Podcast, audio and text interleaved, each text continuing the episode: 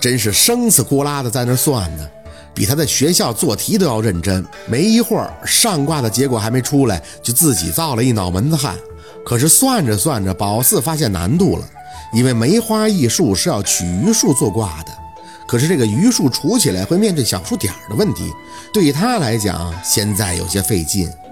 正用笔来回划拉着，朝阳似乎是捋出了一些道道的样子，开口：“小妹妹，你要运算的话，需不需要计算机呀？我这有计算机。需要啊。”宝四自己的感觉眼睛放光了，要是有这么先进的设备，立马就会大大的提速啊！朝阳点头，回身从他爷爷的柜子抽屉里拿出一个小计算机，递给了宝四：“喏，这是我用来记账用的，会用吧？会，这个简单。”那明月的小卖店也有摆弄过，有了它，不但算得快，而且还准了。手指快速的在计算机上摁着，除尽后得出结果约等于一。宝四抿着嘴唇想了想，一那就是乾卦，乾为上卦，出来了。那俩大叔看着宝四，眼珠子都要掉出来了。哎呀妈呀，小姑娘你可让我们开眼了，第一次知道算命真是算呢。宝四摇头。早着呢，说着，再另起一行算下卦，用亥年十二加上七加上出生日还有时辰，五十，五十也就是七，那就再加上七，再画一个大括号圈起，得出一个数后继续除以八。这回简单了，直接按着计算机得出结果，五五就是巽，巽为下卦。手上再次停顿。宝四轻轻地吐出一口气，看看本上的数据，最后得出爻动，而爻是以六去除，那就是所有的数相加，得出结果后再来除六，一六不尽再除二六，余数为四。第四爻动，火风顶卦。宝四轻轻地念叨，不用明说，这个卦象的结果一定是不对的，因为卦象是大吉的。可是看那个爷爷的情况，根本就再无恢复的可能了。宝四憋着一口气，还在那儿不停的想，一定是哪里有问题。再算主卦、互卦以及变爻数字，要是不能提示他，再直接在本上排列出动摇变卦图。直到听到一个大叔打了哈欠，宝四猛地一扔铅笔。十二个周期数相加得出的数字是六十五，那爷爷的寿终年岁是六十五。一个大叔的嘴还张着，那口气还没哈出去。六六十五，我爸今年是六十五啊。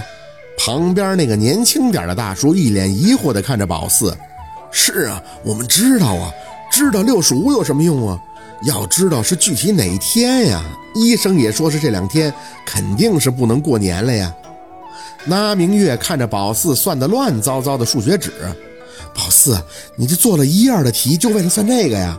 那直接用今年减去那个大爷的出生年月，不就知道了吗？何必这么费劲呢？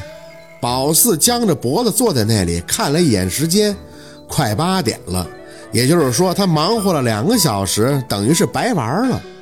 四宝啊，老不懂你舅姥爷教给你的这些东西，老就问你，就这一个年龄数是吗？你画的我看是个卦爻啊，没什么讲吗？宝四看着那张数学纸，解卦他不在行啊，也就是大吉大利的卦他能明白点可是看这个，挠了挠脸，舅老爷好像说是得解卦，梅花易数主要是靠理去解。这个上卦是乾，代表金；下卦是巽，代表木。变爻得出的数字也是乾卦较多。还有一个巽卦和一个坤卦，也就是说，嗯，宝四看见一张张求知欲望极强的脸，突然发现事儿好像让自己想简单了。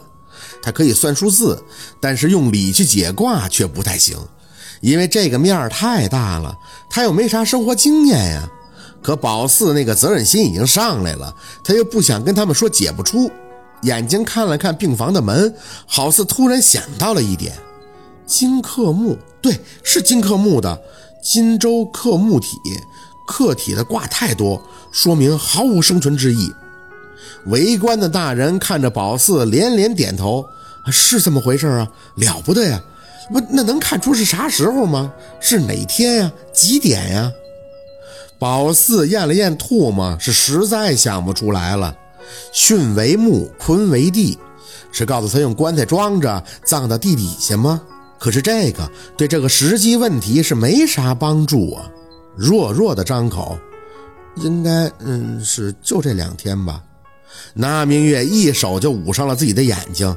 我的妈呀，这不废话吗？宝四，你说你费这劲儿干啥呀？那两个大叔被宝四的解答弄得无语，但是看着他的一头汗，要么也是不好意思说他是不是在那扯犊子呢，只能安慰的张口，嗯，要么就这两天了，就是不知道具体是几点呀。朝阳倒是跟他们所表达的方向不一样。拿过一个毛巾，特意给宝四擦了擦脸，出了很多汗了。小妹妹，你可真厉害，你会的东西姐姐一点都不知道呢。没事儿，这个东西其实我们都应该顺其自然的。你这么小就懂得这些卦呀什么的，就很厉害了。旁边那大叔倒是真朴实，点头安慰着宝四：“是啊，小姑娘，听你老讲，你以前也不会这些啊，这是你家里人送你去学的，这才多大点儿啊，小学都没毕业呢，了不得了，将来肯定得厉害。”宝四垂下眼，感觉被汗浸湿的衣服黏黏的粘在背上，他是真想算出来的。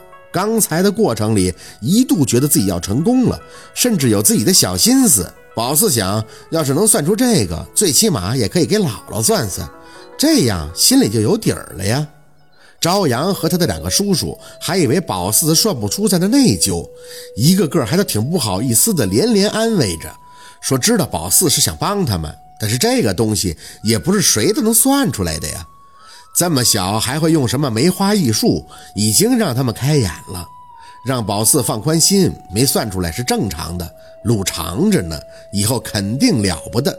宝四越听越郁闷，要说内疚吧，是有点，但是没那么邪乎。主要是经过这个事儿，他深刻的感觉到当个先生的难易程度了。这个真不是嘴上说说的，得有阅历，有学识。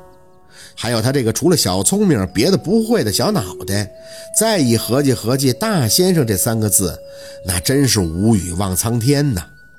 一直到晚上九点多，若军也没回来，可能是想办法去筹钱了。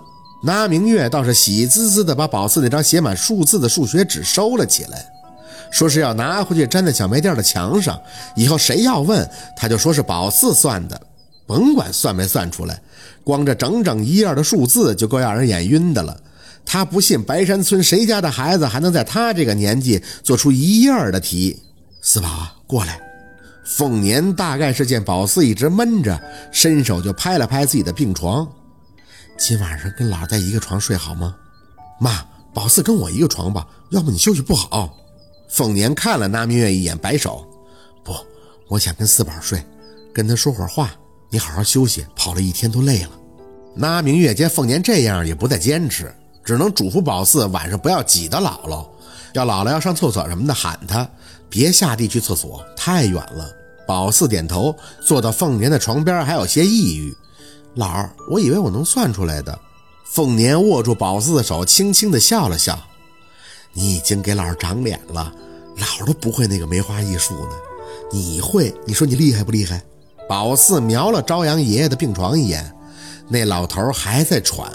两个叔叔已经出去吃夜宵了，说是要熬夜，准备喝点酒，撸点串下半夜再回来替朝阳。压了压声，宝四不想实话被朝阳姐听的。老儿，我就是想用朝阳姐的爷爷试试，要是我成功了，那就能给你算了。我就不可。凤年的眼睛突然一瞪，当先生的讲究，你舅老爷没跟你说过吗？被凤年这么一吓，宝四还紧张上了，连连摇头：“没呀，什么讲究？我知道的就是让我多做好人好事儿。”凤年轻咳了一声，沉了沉气：“ 你记着，当先生三大忌讳：一、至亲好友不看；二、摄政不看；三、生死不看。你记着了吗？如果你记不住这三点，那你也不要做先生了。”宝四不解。可姥姥你，凤年点头，完全明白他的意思。所以姥姥触犯忌讳，走到今天这步，没谁能怨呀。我入行的时候，我爹就是你太姥爷，曾跟我说过，相命有三不灵：第一就是无孕者不可谓无，恐他寻死误我阴德。你知道什么意思吗？宝四摇头，不懂。凤年顺了顺气，继续开口：“那就是说呀，一个人要是没什么运气，终其一生都会很潦倒的。这样的人很少，但是有。也许他就是来还债的。如果他找到你了，问你说他想做生意挣大钱，你要怎么答呀？我实话实说呀，我就说你这辈子倒霉，挣啥大钱呀？就让人凑合过吧。”凤年笑得有几分无语的看着宝四，所以呀，他要是听完你的话，万念俱灰，过后就自杀了，是不是这笔账就算你头上了？宝四着急，干嘛呀？那是他自己想不开的呀，我只实话实说呀。凤年叹气，说不得，你要记着，如果有人因为你的三言两语而死了，那损的就是你的阴德，轻则。你几年内做事都不顺，重了就要等到下辈子或者下下辈子去还他了。先生要口下留德，明白了吗？